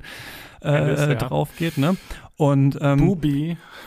ähm, und äh, der, äh, der es quasi nicht sein kann. Wir sehen dann, John McClane schafft es dann tatsächlich, er kommt wieder zu seiner äh, Frau und dann ist es ja so, dass dann halt am Ende so die Polizei aber sagt, naja, aber hier McClane, kommen Sie mal her, also wir müssen das erstmal besprechen. Und dann ist es natürlich so, aber einer der Gangster lebt noch und dann äh, diese andere ähm, äh, Nebenfigur, der Cop, kann den dann erschießen. Und der hatte ja äh, vorher diese Story, dass er ähm, jetzt halt da irgendwie Streife fahren, ja. fahren muss, ähm, weil er einen 13-Jährigen erschossen hat, der eine Waffe hatte. Interessant ist irgendwie auch aktuelles Thema, finde ich, Polizeigewalt. Interessant halt hier, dass es eine schwarze ähm, äh, Figur ist, aber der sich dann so ein bisschen wieder rehabilitiert. Und da würde ich euch gerne mal was fragen. Ähm, SS Rajamouli, hier Director von RRR und äh, Bahubali und sowas, hat gerade einen Artikel bei Polygon geschrieben, so warum er die Actionfilme so macht, wie er macht. Und er meint immer so ein bisschen die Action. Also muss die Thematik des Films auch quasi unterfüttern und dann äh, die Hauptthematik auch wieder die Action quasi, so dass es so ein Zusammenspiel ist. Es gibt natürlich ganz viele unterschiedliche Arten, wie man Actionfilme ähm, machen kann. Wie findet ihr, weil mir ist das nicht so hundertprozentig klar geworden, funktioniert das hier in Stirb langsam? Diese Rehabilitation dieser Männer, das findet ihr diese, diese Scheidungsgeschichte zum Beispiel, diese Annäherung dieser beiden mhm. Figuren, dass das auch durch die Körperlichkeit, durch die Action, durch so einen Szenenaufbau auch vermittelt wird? Oder ist es eher so, dass wir einen Actionfilm sehen und am Ende wird das dann halt so ein bisschen ähm, behauptet? Weil das ist ja die eine Sache, dass sich John McClane rehabilitieren kann, aber ich finde es interessant, dass es nochmal wie so doppelt unterstrichen wird, dadurch, dass der andere Cop auch nochmal seine Männlichkeit quasi zurückgewinnt, weil er dann den richtigen tatsächlich diesmal dann, dann erschießt in, in diesem Moment. Also der Moment ist tatsächlich bei allen Dingen, die ich stirb langsam vergib, der eine, der mir Bauchschmerzen macht. Also ich ich sehe natürlich immer, wenn der Film aus ist, all diese Aspekte. Ich sehe quasi, wie er mit Frauen und Karriere umgeht. Ich sehe, wie er mit Race umgeht. Ich sehe, wie er mit äh, Homophobie umgeht. Und das sind alles Sachen, wo ich bei Sterb langsam überraschenderweise Augen zudrücken kann. Aber ich bin gerade so gut unterhalten. Ich denke danach drüber nach. Alright, no problem. Und dann ist das eben so. Aber diese Storyline mit Al, mit dem Polizisten, die schlägt mir bis zum Schluss auf den Magen. Weil ich finde sozusagen, also das, das Setup im Sinne von, ich habe ein Kind aus Versehen erschossen, das finde ich schon yikes. Also das ist eigentlich viel zu schwer und viel zu finster für einen so leichten Film wie Sterb langsam. Ich finde die Moral der Geschichte, dass er nachher wieder den Mut zum Töten bekommt, super problematisch. Und ich finde es halt sogar, das ist der einzige Punkt in der Story, den ich so unglaublich faul finde, dass der Typ am Ende noch lebt. Wo es halt so, mhm. keine, äh, keinen richtigen Hinweis darauf gibt, sondern er muss einfach noch rauskommen. Also für mich bringt Sterb langsam so 98 Prozent seiner Sachen nach Hause, aber diesen Punkt hätte ich gern anders gehabt, hätte man rauslassen können, da hätte man was anderes drauf tun können. Also der, der tut mir weh und den kann ich auch nicht entschuldigen, weil ich die Story zwischen denen bis dahin sehr gut finde und dass es dann halt diese quasi Rechtfertigung zu Police Brutality. Äh, das, das stößt mir sauer auf. Ja, das ist auch das, was ich äh, nicht gut durchdacht finde. Also mhm. zumal man hätte natürlich irgendwie, also es ist völlig egal, welcher von dieser, ähm, ja, nennen wir sie Terroristengruppe, ja. ähm, da jetzt quasi wieder auferstehen würde. Aber warum genau mhm. der, den man wirklich sehr prominent umgebracht hat eigentlich? Genau. Oder zumindest gedacht hätte. Äh, mit seiner ja, Maschinenpistole. Genau. Okay. Ganz genau. Also das geht einfach nicht auf und ja auch da dann eben, ähm, okay, der schwarze Polizist musste noch irgendwie seinen Moment bekommen. Okay, gut, der spielt ja auch in den, in den folgenden, im Folgefilm nochmal eine Rolle. Ähm, aber ja, irgendwie, das funktioniert nicht so ganz. Und genau das, äh, ich würde, bin da bei dir, das lässt so ein bisschen Bauchschmerzen beim Filmende. Was ich aber am Filmende gut finde oder gelungen finde, ist, ähm, ja, die beiden, also John und Holly, nähern sich wieder an, weil wir haben diese Extremsituation einfach, ne? Ähm, er hat sie irgendwie auch gerettet und sie können ja vorher auch einigermaßen blind kommunizieren, wenn sie dann eben da gerade festgehalten wird. Und ähm, er kann sie retten, aber trotz allem wissen wir nicht, wie wird es weitergehen. Also wir bezweifeln, ähm, dass er sie jetzt irgendwie zurück an den Herd als Familien äh, Mutter äh, hinbekommen wird, so wie er es sich eigentlich wünscht, sondern nein, wir denken, natürlich, die ist da so angekommen in ihrem Job, die wird das weitermachen. Und wir wissen nicht, wie sich diese Beziehung weiterentwickelt. Und es, es, es spielt an sich keine Rolle. Aber ich finde es gut, dass der Film jetzt nicht sagt, so zack, jetzt sind wir hier wieder beim klassischen Frauenbild und beim klassischen Männerbild. Genau, und es ist nicht diese Idee, oh, ich kündige meinen Job und gehe zurück nach New mhm. York und äh, wir haben eine Familie. Und ich glaube, um dieses Thema, was Christian auch eben noch angeschnitten hat, noch aufzugreifen, äh, greifen im Sinne von unterstreicht die Action das Thema. Auf eine super basale Ebene würde ich sagen, ja. Die beiden treffen einmal zusammen und zwar als äh, sie im Büro sind und Bruce Willis sich halt wie ein Arschloch verhält und mhm. er das weiß Er ist da hingekommen, um die Sache zu fixen. Ähm, die Fronten sind aber verhärtet, auch weil er irgendwie nicht aus seiner Haut kommt und halt so der Mann in der Familie sein will. Und dann ist der Rest des Films äh, eine Art äh, der aufwendigsten und blutigsten Entschuldigung in der Filmgeschichte. Also wir haben die beiden jetzt auch räumlich getrennt und wenn du möchtest, kann das quasi den Status ihrer, ihrer Ehe symbolisieren. Und wir haben halt diesen Typ, der über seinen Schatten springen muss und für mhm. diese Idiotie und für die Arroganz, die er seiner Frau gegenüber an den Tag gelegt hat, äh, leiden und bluten muss, um nachher zu sagen, let's make it work somehow. Also wenn du es wenn du es so auslegen willst, dann wird das für mich mhm. funktionieren. Ja, und das Interessante ist ja, dass das Vertrauen zwischen beiden permanent da ist. Also mhm. Holly ist ja dann, also die, die weiß ja sofort, okay, es ist, äh, es ist John, äh, der hier so Trouble macht und die, also Sie einer hat meiner. Bock auf den anderen Typ, ne? Das finde ich eigentlich auch ganz genau. gut konstruiert in diesem ja. Film, muss ich sagen. Das würde man sonst eigentlich anders machen und das stimmt eigentlich ja. Das ist eigentlich schon, die Verbindung ist da. Genau, ja. sie Sie lässt sich überhaupt nicht von, von dem beeindrucken, während hingegen irgendwie John schon immer noch mal wieder irgendwie flirtet oder ihm flirtende Blicke zugeworfen werden. Aber sie hat so ein Urvertrauen ähm, in ihn, dass er diese Situation auch mitlösen wird irgendwo, weil sie, mhm. also glaube ich, eins meiner wirklich liebsten Zitate aus diesem Film ist, ähm, nur John kann jemanden so zur Weißglut bringen. weil ich das so, so schön gut, signifikant ja. für diese Situation, in der die beiden sich befinden, ähm, finde, aber gleichzeitig wird es in etwas Positives umgewandelt. So. Mhm. Ja, das ist eigentlich, ähm, finde ich, ganz interessant beobachtet, auch was ihr äh, sagt. Und gerade du auch nochmal, Christoph, gerade, dass es so eine lange Entschuldigung eigentlich ist, dieser mhm. ähm, Film, weil ja auch so ein bisschen die Frage ist, ähm, wir hatten das, sorry, dass ich immer so auf das Cameron-Special, aber es ist jetzt einfach gerade in meinem Kopf, wir hatten das bei Titanic äh, besprochen, so diese, diese Frage quasi, ist es auch also lässt sich Titanic nicht auch lesen als so ein Film, eigentlich so eine Sommerromanze, die dann komplett in die Luft geht quasi. Ne? Also ist das nicht das Gefühl von so, wir hätten, waren eigentlich nicht von, füreinander so richtig bestimmt und jetzt ist es so diese absolute Explosion. Und hier auch so die Frage, was ist dieses Hochhaus, durch das ich hier gekämpft werden muss? Ne? Ist das so was Fallisches? Ist das irgendwie so das letzte, die letzte Männlichkeit, die noch da ist, die dann so halb gesprengt werden muss? So ist es quasi das, was, also muss sich quasi John McClane eigentlich selber seinen Körper äh, verunstalten, so fast fast, fast kastrieren, vielleicht aber nicht, nicht ganz, um da wieder so zurück angekrochen äh, zu kommen.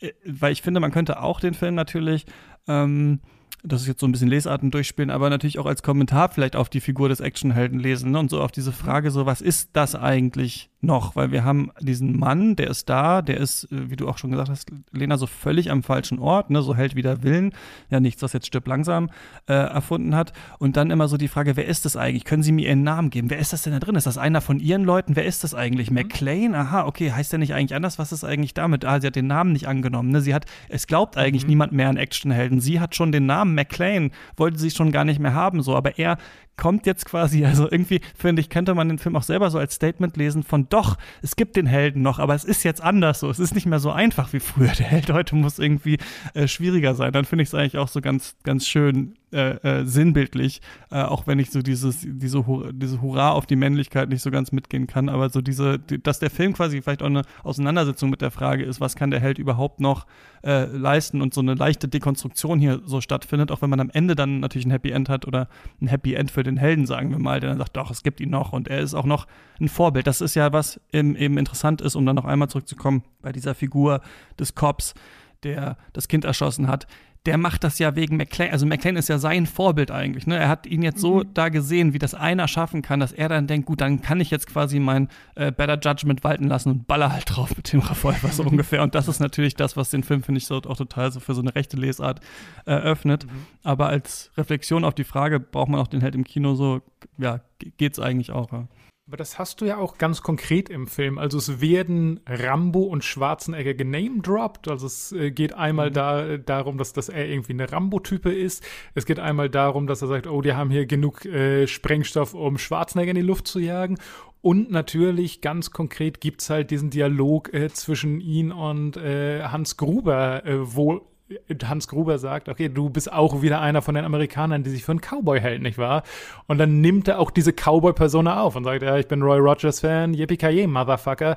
Und bringt da eins der berühmtesten äh, Taglines von Sterb langsam rein. Also diese Idee, was ist ein Held, was ist ein Actionheld, was ist ein amerikanischer Actionheld auch, was ist ein Rambo, ein Schwarzenegger und halt ein Roy Rogers oder ein John Wayne, die wird schon im Film und in Dialog mitverhandelt. Und muss vielleicht am Ende dann doch noch behauptet werden, weil was ist da jetzt das Besondere so an ihm dann am Ende? Ne? Irgendwie ist es ja auch nur, dass der Film halt behauptet, dass er halt so krass ist und wir müssen es jetzt noch mal neu verkaufen. Also quasi, wir brauchen, wir haben jetzt wieder neues Bruce Willis und den müssen wir halt hier in diesem Film jetzt noch mal neu verkaufen. Das wird ja in späteren Bruce Willis Filmen, also Bruce Willis ist ja nicht äh, in seiner Karriere, würde ich jetzt mal sagen, bekannt für dafür der Actionheld sein, der immer einsteckt. Später wird er auch eine Art Schwarzenegger-Figur mhm. irgendwie sein, die einfach reinkommt und, und Leute späteren Sterb langsam teilen, ja. Umnietet. Ja. Ne? Also das ist eigentlich der Witz. Eigentlich braucht es vielleicht für die Genese vielleicht dann irgendwann mehr als die Behauptung, aber so ein bisschen ist das wie so ein postmoderner Diskurs, dass man sagt, eigentlich haben wir keine Helden mehr, eigentlich haben wir alles schon mal gesehen. Wir kennen das jetzt, die Sachen sind Zitate, also er ist selber ja aufgewachsen mit mhm. diesen ganzen Figuren äh, und er ist es jetzt aber trotzdem halt dann nochmal. Durch, durch diesen Film haben wir ihn dann wieder zu einem geschaffen. Also man braucht vielleicht jetzt der Film ist vielleicht ein längeres Argument für den Helden, der aber am Ende vielleicht gar keine einzelnen ähm, Grundsatzregeln hat, auf die er aufbaut für die Konklusion, sondern halt am Ende einfach nur halt das durch ganz viele verschiedene einzelne Szenen halt so behauptet, dass er eben heldenhaft ist und dann glauben wir es auch wieder und dann haben wir das Argument jetzt einmal durch, durchgemacht und haben ihn jetzt akzeptiert, Bruce Willis, und jetzt kann Bruce Willis eigentlich so ein bisschen wieder der Schwarzenegger eigentlich werden. Wird, wird er ja auch in der nächsten Dekade, also er wird ja synonym mhm. für, für, für den Actionhelden gebraucht plötzlich, ja. Ähm, was ich euch fragen möchte, weil das passt total gut dazu, äh, dass wir jetzt den Helden, also den Guten hier äh, besprochen haben. Was genau symbolisiert für euch Hans Gruber hier? Weil ich das schon irgendwie beim Schauen interessant fand, dass ich erst dachte, ah, das ist so eine deutsche Terrorgruppe, der die eigentlich angehören und sowas. Das ist ja eigentlich ein interessantes Setting für einen Film. Ist das so ein bisschen RAF-mäßig oder sollen das Nazis sein? Was sind die eigentlich? Und dann merken wir ja, dass es eigentlich um Geld geht, er dieser Gruppe gar nicht mehr so ganz angehört und dass quasi vorgetäuscht wird, eine terroristische Organisation zu sein, um an dieses Geld eigentlich zu kommen, was ein relativ so elaborierter Plot ist, finde ich eigentlich. Lena, dort ist es ja auch besprochen, dass das so die große Leerstelle eigentlich hier ist für mhm. lange Zeit des Films. Wie, ja, wie, wie nimmst du den wahr, hier Hans Gruber und vor allem diese ganzen komischen deutsch sprechenden Weirdos, die da mit dabei sind? Ich habe eine kurze Zwischenfrage an Lena. Du mhm. hast äh, den Film auch als Kind geguckt im Fernsehen. Wie lange hat es gedauert, bis du rausgefunden hast, äh, dass die bösen Deutsche sind? Weil Lena und ich haben äh, Jack Gruber damals kennengelernt, äh, der mit seinen American Henchmen da war, weil in der deutschen Synchro das keine Deutschen sind, sondern Amerikaner. Mhm. Ähm, wie wie, wie war es, also wann hast du rausgefunden, dass die Bösen stirb langsam in echt Deutsche sind und uns die deutsche Synchro einen Vogel gezeigt hat. Ich glaube tatsächlich wirklich erst, als ich ihn dann mal im Original geguckt habe. So, als ich mhm. dann irgendwann äh, anfing, eben Filme vor allen Dingen im Original zu gucken und dann eben mhm. auch natürlich mal Stirb langsam im Original gesehen habe und dann mir aufgefallen ist, Moment, die Deutschen sind die Bösen hier. ähm, ja, genau, das ist ganz, ganz interessant, dass das eben ähm, von der Synchro gar nicht so mit übernommen wurde. Ja. Es ist so seltsam. Es ist so seltsam. Es Alle englische Namen. Und es gibt die eine Szene, wo sich ein Name aufschreibt und dann muss er aus dem Off sagen, euch beide nenne ich einfach Hans und Fritz wie böse Riesen mhm. im Märchen. Also die, die wollen echt nicht, dass du weißt, dass das Deutsche sind, der deutschen Synchro. Okay, aber zu, zurück zur Hauptfrage. Ich fand es nur ulkig, weil äh, ich bin halt, äh, ja, also ich hatte ein anderes Bild von diesem Menschen im Kopf, bis ich ja. die englische Version gesehen habe. Das stimmt. Nee, aber ich finde, Hans Gruber wird hier eigentlich ist er, ich meine, wir haben FBI-Agenten, ähm, wir haben Journalisten, wir haben sogar einen Terrorismusexperten, der im Fernsehen interviewt wird, aber eigentlich wird ähm, Hans Gruber uns hier als der einzig wirklich intellektuelle Mann ähm, dargestellt, der eben diese komplette Pläne geschmiedet hat, der alle unter sich hat und gleichzeitig ist er aber total undurchsichtig. Also wir wissen gar nicht, was er was er möchte und merken aber, okay, er legt aber eine, eine Härte an den Tag, um, um diese Dinge zu, ähm, also von denen wir eigentlich gar nicht wissen, was er will, aber um die durchzusetzen, legt er eine bestimmte Härte an den Tag. Und deswegen ist er eigentlich eine sehr vielschichtige undurchsichtige Person, die aber gleichzeitig dann sehr systematisch handelt in diesem Katz-und-Maus-Spiel. Gerade am Ende dann nochmal dieses zu haben, okay, nee, der weigert sich jetzt auch hier wirklich zu sterben. Mhm. Stimmt, ja. Und, Und ich habe ja vorhin schon konstruiert gesagt. er seinen eigenen Tod oder versucht das, ne? Mhm. Ja. ja. Genau, und ich habe es ja vorhin schon gesagt, ich, ich liebe Alan Rickman in der Rolle. Ich finde, er hat auch zwei super Reaktionen darauf, immer wenn er als Terrorist bezeichnet wird, wo Takagi ihn sagt, er, er wollte den Code für Safe, was für Terroristen sind sie? Und äh, mhm. who told you we are terrorists? Mit diesen suffisanten Grinsen. Und später nochmal, als, als Holly ihn das Gleiche sagt. Er sagt, ah, es geht nur um Geld, ihr seid so miese Terroristen. Nee, ihr seid, nee, sie sagt, ihr seid einfach nur so, so miese Diebe. I'm an exceptional thief. Und und alles daran ist einfach so eine wunderbare Figur. Also der Typ, der quasi komplett, also Christian gerade nicht politisch, nicht irgendwie Volksfront und sowas, der einfach diese Terroristenmaske aufsetzt, um Geld zu stehlen, den die Politik egal ist, der eben revolutionäre Freiheitskämpfe von Asia Dawn in die Freiheit entlässt, einfach weil es Teil seines Plans ist aber eigentlich will er nur Geld. Er ist so ein bisschen das dunkle Spiegelbild von, von diesem Alice, äh, der halt einfach auch ein Turbokapitalist ist, bloß sein halt im System und andere außerhalb davon. Und die andere Sache, die ich halt an äh, Grube interessant finde, er ist halt ein Planer. Also er kommt mhm. äh, in diesen Vorraum von Takagi und bewundert dieses Modell und auch da denkt Takagi, wie das geht um Politik. Er sagt, ja, ich habe immer Modelle gebaut und die Präzision und so weiter und so fort. Und das ist halt eben vielleicht auch dieser europäische Unterton, dass die Europäer organisiert, gut durchgeplant sind, also diese ganzen Klischees, die Amerikaner da haben können. Und wir haben halt auf der einen Seite den minutiösen Planer, der alles durchgerechnet hat und der so clever ist, und auf der anderen Seite halt äh, die falsche Schraube in Getriebe als Bruce Willis, der immer nur reagieren muss, der, der das Chaos ist. Also hat Lena ja auch in, in der Einleitung vorhin mitgesagt, also dass, dass er so halt dieser äh, chaotische Faktor ist. Und Willis muss halt komplett spontan sein und Gruber muss eben seinen Plan zusammenhalten, der eigentlich mhm. halt wirklich auf den Millimeter genau ausdatiert ist. Und auch das ist, finde ich, eine ganz schöne Dissonanz einfach. Dass der eine versucht eben das zu schützen und der andere halt einfach mhm. immer reaktionär sein muss. Genau, und das, wenn Gruber spontan sein muss, also wenn er mhm. sich dann quasi selber als, als äh, Geisel ausgibt, dass mhm. das eben nicht funktioniert. Ja. ja also Spontanität ja. funktioniert nur bei John, aber nicht bei Gruber.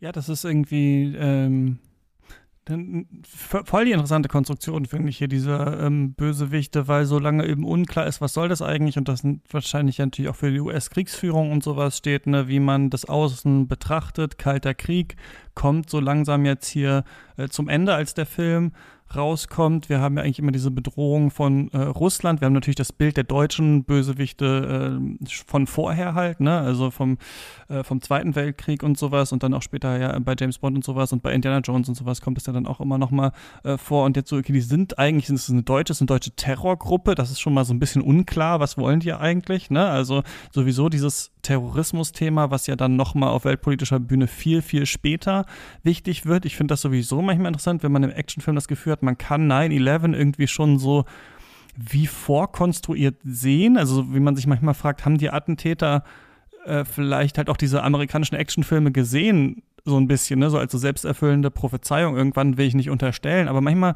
also ich weiß noch, als sie ähm, äh, welcher Film äh, ähm, war das, den wir bei den Projektionen besprochen haben, wo es auch ganz stark so Flugzeugentführung und sowas, Con Air, ne, ist so ein Film, wo das auch so ein bisschen halt so total drin ist, irgendwie schon so als Thema. Und hier halt, wir haben das Hochhaus, wir haben die Geiselnahme, ähm, wir haben den Einzelnen, der hier agieren muss. Also so ein diffuses Angstgefühl vor so einer ausländischen Bedrohung, bei der aber nicht ganz klar ist, was ist eigentlich das Motiv am Ende und wie kann man mhm. dann ähm, da darauf überhaupt reagieren. Ne? Also was muss quasi ein Staat oder auch ein Soldat oder eben auch so Außenpolitik eigentlich machen, äh, um da irgendwie mitzukommen. Also ich finde, hier bahnt sich so eine, weiß ich nicht, so eine weltpolitische Überforderung auch an. Natürlich wird hier jetzt gesagt, klar, das kann dann der Einzelne machen und sowas, aber der ist natürlich auch so eine Gestalt, bei der die Frage ist, ist Amerika dazu, äh, dazu so in der Lage? Ne? Also ich finde es interessant, es ist echt so auf mehrere Arten lesbar. Es ist nicht irgendwie ganz klar, mhm. was das jetzt hier äh, für eine Gruppe sein will. Oder zum Beispiel gesagt wird,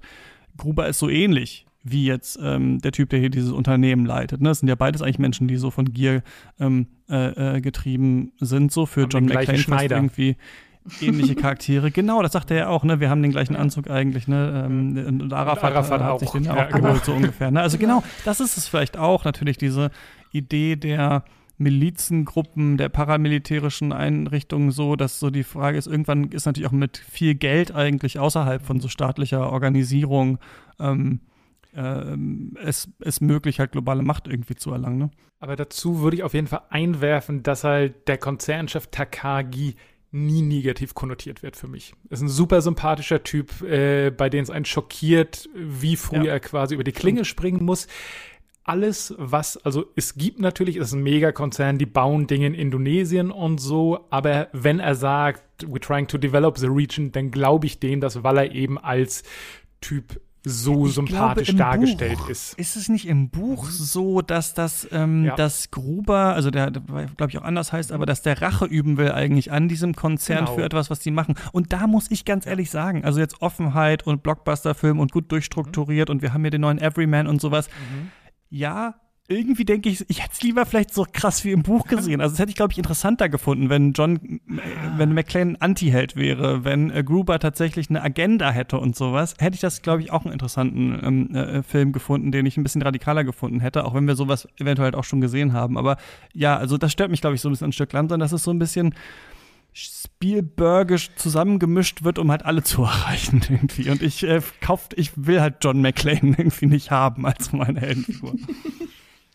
Aber wäre das nicht tatsächlich einfach so viel generischer gewesen? Also die, die Deutschen, die Araber, die Russen, what have you, sozusagen, das, das typische US-Feindbild, die einfach, weil sie den Imperialismus hassen oder weil sie den Kapitalismus hassen, dahin gehen. Ist es nicht gerade einfach so ein erfrischender Twist, um ehrlich zu sein, dass es halt Leute sind, die sich einfach zusammengetan zu haben, um Geld abzusahnen. Also das fand ich immer gut. Ich hatte das Gefühl, so eine globalpolitische Agenda und so ein idealistischer Terrorist würden halt diesen Film eher dämmen. Also da würde ich quasi die, die, die äh, Arme vor der Brust verschränken und ja, okay, ich kenne die Leute, ich weiß, was sie sind. In ein paar Jahren sind es halt, wie gesagt, die, die, die Arab Terrorists, davor waren es die Russians und jetzt sind es halt die Germans. Und gerade das, finde ich, gibt denen, ehrlich gesagt, eine gewisse Menschlichkeit, die halt so weit geht, dass ich mich total freue, wenn die ihren verdammten Safe knacken. Ähm, also so weit geht das, also dass ich, dass ich mit denen da auch einen Fistbump mache, wenn da endlich die Oder der, Fre der Freude spielen darf. Und für mich würde das was davon abtragen, wenn es halt wirklich so die Political Bad Guys sind. Ja, ich bin, ich bin mir da tatsächlich ein bisschen ähm, unschlüssig. Aber was ich noch einen ganz interessanten Faktor finde, ist, dass ähm, für John selbst am Anfang ist ja eigentlich ähm, der japanische Konzern der Feind. Ja, also weil di- dieser Konzern sich quasi seine Frau geschnappt hat. So, das heißt, der kommt in dieses Gebäude, wir sehen die pure Dekadenz.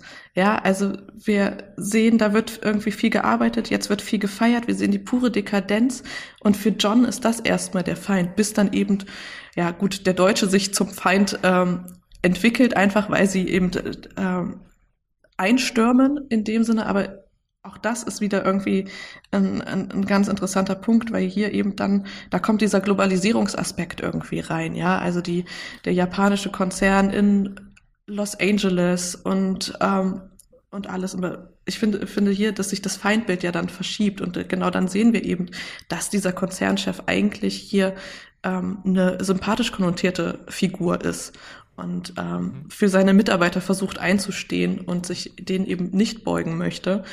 Ähm, und merken dann, okay, hier, nee, die Deutschen sind die Bösen. Da würde ich auch noch was hinzufügen, und zwar, es gibt diesen wunderbar entlarvenden Moment auf der Limofahrt mit Argyle. Also wir reden auch selten hier über die Nebenfiguren, aber ich mag auch Argyle, ich mag L, es gibt, ich mag auch Johnson und Special Agent Johnson. Also für mich ist ein Ensemble, die ich gern folge. Es gibt diesen wunderbar entlarvenden Moment mit Argyle auf der Limofahrt, äh, wo er halt sagt, also der Fahrer sagt, ja, und äh, ich höre dir zu und was ich raushöre ist, du dachtest, dein Frauchen geht weg im weitesten Sinne und schafft das nicht im großen Konzern und kommt dann weinend zu dir zurück und alles ist gut, nicht wahr? und da fühlt sich John McClane halt ertappt, weil es genau das war. Und genau wie du sagst, Lena, er geht da rein, um, um sie aus den Klauen des Konzerns zu befreien. Und das macht er nachher symbolisch auch, indem er ihre Rolex kappt. Aber auch hier geht er wieder ohne Plan rein, nicht wahr? Also er weiß gar nicht, was er will. Er will ihr irgendwie nicht sagen, komm zu mir zurück. Er will aber auch nicht sagen, ich komme jetzt zu dir und zur Familie, sondern mal wieder geht er komplett planlos rein und hat nicht diese Grube-Mentalität, dann mache ich das, dann mache ich das, dann mache ich das und Happy End, sondern schon die Prämisse des Films ist halt äh, gegen John McClane, weil er irgendwas will, aber nicht die geringste Ahnung hat, wie er das erreicht. Und auch das finde ich halt wieder ein ganz schöner Mechanismus und genau wie du sagst, dann dann passiert plötzlich was in seiner Aufmerksamkeit, wo er einen anderen Fokus findet und dann hat er plötzlich was zu tun. Wollt ihr noch ein bisschen, bevor wir dann so Richtung Ende gehen, vielleicht über die Action reden? Ich habe sehr wenig bis jetzt eigentlich besprochen, was da so ähm, äh, ähm, passiert. Was sind so Szenen, bei denen ihr immer, äh, weiß nicht, wieder überrascht seid oder euch wieder freut, wie die mhm. konstruiert sind? Also ich finde ganz interessant, wie mit Ebenen gearbeitet wird und wie oft damit gearbeitet wird, dass man eigentlich denkt, okay, jetzt ist John dran. Jetzt mhm. wird er in die, in die Fänge genommen und er rettet sich dann doch wieder. Und für mich ist das sehr symbolisch, wenn wir einfach so, so auf Ebenen denken, diese kleine Verfolgung, wie er unter dem, diesem komisch gestellten Tisch lang kriecht mhm. und der, ähm, der Terrorist quasi, oder es sind ja keine Terroristen, aber ich nenne sie jetzt einfach weiterhin so, ähm, oben auf diesen Tischen langläuft und auch schon sagt, ähm, okay, äh, jetzt habe ich dich und dann, ähm, du solltest beim ersten Mal direkt schießen ähm, und John dann aber eben doch schießt und da wiederum, damit habe ich ein bisschen ähm, immer, immer wieder ein bisschen, ein bisschen Bauchschmerzen, ähm, dass er ihn dann di direkt ähm, zwischen die Beine schießt. So, und das, mhm. das, das haben wir tatsächlich in, die, in dieser Action äh, sehr, sehr häufig.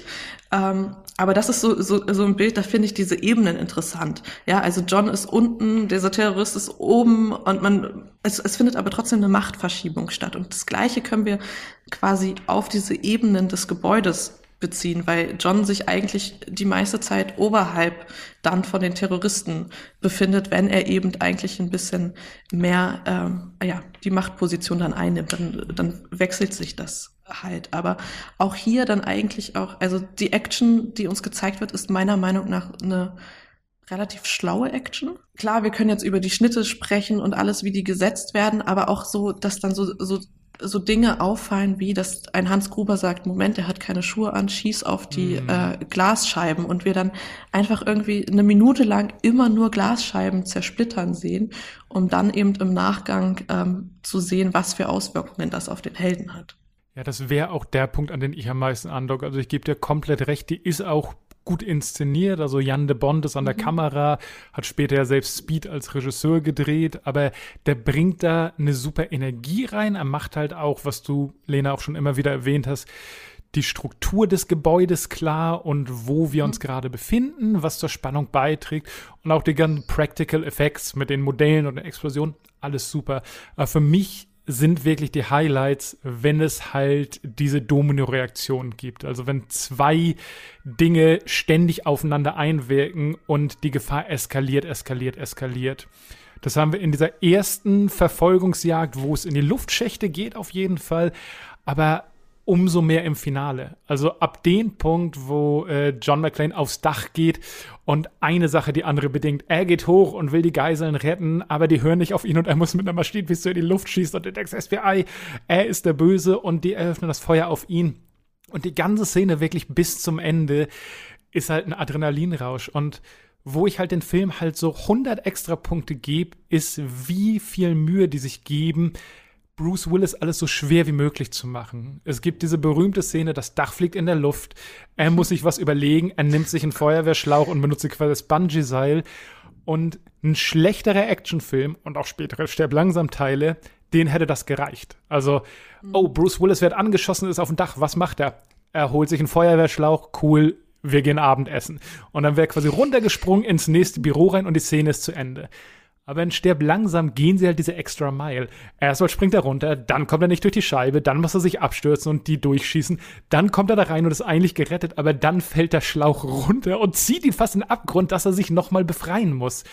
Und so funktionieren für mich insbesondere das Finale, aber auch eben die besten Szenen. Also, dass Bruce Willis immer reagieren muss und die einfache Lösung führt fast nie zum Erfolg, sondern die einfache Lösung führt zu sechs weiteren Problemen und wir wissen nie genau, wann er in Sicherheit ist. Und das macht für mich diese Action-Szenen aus. Also wie unglaublich stark die strukturiert sind, was halt die Kausalität und die Eskalation angeht. Ist das vielleicht so das Geheimnis von einem unterhaltsamen Actionfilm oder auch wenn man einen Film macht, dass man einerseits oder ist es vielleicht auch was Neues, was irgendwann kommt? Also wir haben das ja bei Christopher Nolan ganz doll, dass er das Charaktere immer erklären, erklären, erklären, das ist das Haus, da müssen wir rein, so geht das, da gehen wir rüber und so weiter, so funktioniert die Zeit, da gehen wir durch. Und manchmal sehen wir diese Szenen halt während, auch diese alte Oceans 11 äh, Gag, dass äh, während das dann abläuft, sehen wir dann, wie Figuren darauf reagieren, wie es dann schief geht und so weiter. Ne? Und das ist, glaube ich, ja immer beides interessant. Einerseits ist es interessant, einen Plan zu hören und sich zu fragen, okay, wie machen sie das? Aha. Und dann ist es auch interessant, jemanden halt improvisieren zu sehen, während man selber eben versucht mitzudenken, wie der eigentliche Plan war und äh, das jetzt abläuft. Nur dass es halt in diesem Fall nicht so ist, dass die Person schon den Plan hat, der uns erklärt wird, sondern quasi wir den Plan des Gegenspielers halt die ganze Zeit hören und dann die, ja, die, die Hauptfigur sehen, die darauf reagieren muss und auch so seinen eigenen Plan schmieden muss. Ne? Also wir haben so zwei Pläne, die geschmiedet werden und dann diese spontanen Reaktionen von beiden, habt ihr schon gesagt, so ein bisschen wiederhole ich das, aber mir fällt gerade auf, dass das natürlich an sich ein interessantes ähm, Konzept ist, ne? anstatt es nur zu zeigen, sondern wir haben ja immer Show, Don't Tell, aber Telling ist ja auch ähm, interessant in Filmen manchmal, weil man mitdenken muss und sich Sachen auch merken muss und so weiter. Und dass wir hier so beides eigentlich haben, ist wahrscheinlich so ein bisschen auch der Key, warum es so unterhaltsam ist. Ne? Ja, ich würde da vielleicht noch eine, eine Schippe drauflegen, fast. Also, ich habe bei Sterb langsam fast mehr als bei jedem anderen Actionfilm das Gefühl, dass sich eben die Autoren Mühe gegeben hat. Also faule Action, um mal quasi generische Negativbeispiele zu nennen. Faule Action sind ähm, Lösungen werde, werden gefunden, ohne dass es ein sauberes Setup gibt. Ist, wie gesagt, bis auf die eine Szene am Ende hier nie der Fall. Billige Action ist für mich, ähm, Leute machen dumme Sachen, damit die Szene endlich zu Ende sein kann. Also irgendjemand muss eine doofe Entscheidung treffen. Und auch das ist hier für mich nicht der Fall. Also Willis und Rickman treffen für mich fast immer die klügstmögliche Entscheidung. Und so ein Drehbuch zu schreiben, wo eben niemand durch einfach eine Nachlässigkeit und einen Fehler was macht, was zu einer einfachen Lösung führt, finde ich auch super. Und eben das Dritte, was sie eben schon gesagt hat, anstatt ein Problem zu lösen, denken sich die Leute noch vier mehr Probleme aus, die dahinter liegen. Also diese Idee, dass mich der Film weder für äh, dumm hält, noch dass er mich irgendwie für genügsam hält, sondern dass er sagt, hier ist jemand, der einen Actionfilm erwartet und wir geben den einfach den besten Actionfilm, den wir hervorbringen können und nicht wir geben den Actionfilm und fuck it, it's Fast Food, äh, friss und sei satt. Das finde ich ist einfach ein sehr, sehr, sehr gutes Gefühl, was ich bei den meisten Sterben langsam Klonen und halt auch bei vielen modernen Actionfilmen mhm. so nicht verspüre. Mhm. Ich habe ich hab das Gefühl, die Zuschauerschaft hier wird als Zuschauerschaft auch ernst genommen. So, mhm. also, ernst genommen ist das ist ein äh, guter Punkt, ja. Mhm. Genau, also zum einen, indem uns permanent erklärt wird, was eigentlich gemacht wird. Zum anderen, ich habe es vorhin schon gesagt, indem, dass wir eigentlich als Zuschauerschaft immer viel mehr wissen als die Figuren, ähm, zumindest äh, meistens. Und das aber auch genau eben, wie du, Christoph, gerade gesagt hast, es ist einfach, ähm, es wird damit gespielt mit dem, was wir eigentlich kennen und das dann aber doch nochmal draufgelegt wird und das dann eben nochmal mehr Probleme ähm, ja, entstehen, um uns einfach nicht quasi so, so leicht äh, ja, zufriedenzustellen oder ähm, ja, sich damit zufrieden zu geben. Ist halt immer noch ein Hamburger, aber es ist halt kein McDonalds-Burger, sondern einer von einer guten Bude, wo das Fleisch vernünftig und der Salat frisch ist. Ja, äh, Ray Fiennes weint, weint langsam in the menu. ähm, ja, ähm, man kann natürlich äh, nicht für immer über Stirb langsam reden, auch wenn ihr das äh, wahrscheinlich gerne machen würdet. Habt ihr noch irgendwas, was zu diesem Film auf jeden Fall gesagt werden muss? Also was mir jetzt noch einfällt, ist eigentlich, dass ich finde, dass dieser Film, ähm, das, also oder besser gesagt die Reihe äh, jetzt nur, ich, ich betrachte jetzt nur die ersten drei Filme, ähm, das dann auch schafft, das interessant weiter aufzubauen. Ähm, und ich, ich sage bewusst die ersten drei Filme, weil ähm, Christoph hat es auch schon äh, angesprochen, dass es sich dann doch eigentlich eher zu so einem Arnold Schwarzenegger Action-Typ ähm, entwickelt. Aber gerade die, die ersten drei Filme, die schaffen das sehr äh, gut meiner Meinung nach aufeinander aufzubauen und den äh, Figuren dabei treu zu bleiben und dann eben nicht zu sagen, okay, jetzt ist plötzlich alles in Ordnung zwischen in dieser Ehe und jetzt ist alles hier und sondern nein, es werden dann trotzdem weiterhin Probleme aufgezeigt. Ähm, das vielleicht noch so, dass ich sage, das ist hier ein guter Startschuss. Ähm, genau. Also ich war wieder mal einfach froh, ihn gesehen zu haben. Das kam wahrscheinlich im Gespräch raus. Und wir haben über viele Kleinigkeiten, die ich auch gern mag, noch nicht geredet, dass sich Polizisten an Rosen pieken, äh, über den Anchorman, der äh, Helsinki falsch verortet und viele, viele kleine Details. Über die Medien haben wir noch gar nicht geredet. Mhm, und für mich ist es auf jeden Fall ein Film, den jeder einmal gesehen haben sollte, einfach um zu sehen, ob's klickt. Und wenn's klickt, dann kann man den und sollte man den auch öfter sehen. Und ich schließe mich äh, dir da auch an, Lena, dass äh, die ersten drei Teile kann man super sehen. Für mich wird es halt nach dem ersten schwächer, aber nie schlecht. Den dritten fand ich als Teenager mhm. auch super. Und was mich halt insbesondere freut, ist, dass wir beide irgendwie scheinbar echt den gleichen Film geschaut haben. Also wenn er nächstes Jahr wieder bei mir landet, melde ich mich auf jeden Fall bei dir, weil ich hatte das Gefühl, unsere Nostalgie kommt von gleichem Ort, wir finden die mhm. gleichen Dinge super. Äh, in, in unseren Herzen ist irgendwie der gleiche Sterb langsam und das finde ich halt auch immer, ja, wahrscheinlich ist es deswegen halt auch diese Tradition und dieser Kultfilm, weil man immer wieder Leute trifft, die zwar nichts damit anfangen können, aber dann auch mal wieder Menschen, die halt leuchtende Augen bekommen, wenn sie darüber sprechen und total auf einer Wellenlänge sind. Ja, absolut. Dann können wir auf jeden Fall über die Medien im Film noch sprechen. genau. Unser jährlicher Sterb langsam Podcast. Immer einmal gucken und schauen, ob Christian ihn besser fand. Ja, 80er Kultfilme, ich glaube, die sind dann für mich doch eher in unseren Specials äh, besser aufgehoben, äh, wo ich sie dann, wo ich sie so im Gesamtwerk irgendwie betrachten kann. Es ist wirklich ähm, mein Kryptonit. Ich, ich, ich höre das jetzt, was ihr alles gesagt habt über die Action und denke so, ja, das klingt irgendwie gut, aber während das passiert, ich gucke ich guck einfach in, in eine fucking Void, wenn ich das sehe. So, also ja, ach so, muss man den gesehen haben. Ihr beide sagt ja, ich sag nein. Äh, das können wir, glaube ich, jetzt auch abhaken. Vielen Dank, mhm. dass ihr beide mit mir darüber äh, gesprochen habt, über diesen Film. Ich fand, äh, es hat mir dann doch wirklich nochmal, und das freut mich ja immer sehr viel, dann doch noch so eröffnet, ähm, äh, was ich nicht erkannt habe oder mich jetzt auch nochmal auf neue Ideen gebracht hat. Hat mir großen Spaß gemacht. Ja, sehr schön. Ja, mir hat es auch sehr viel Spaß gemacht. Äh, vielen Dank. Oh, mir natürlich auch und äh, in diesem Sinne halt gute Festtage, frohe Festtage, was genau. da sagt man, frohe Weihnachten und einen guten Rutsch ins neue Jahr. Genau, frohe Weihnachten an alle, die es feiern und äh, genau, wir hören uns morgen oder übermorgen oder so wieder und reden über weitere äh, Weihnachtsfilme. Bis dahin, ähm, macht's gut. Ciao, ciao. Ciao. Tschüss.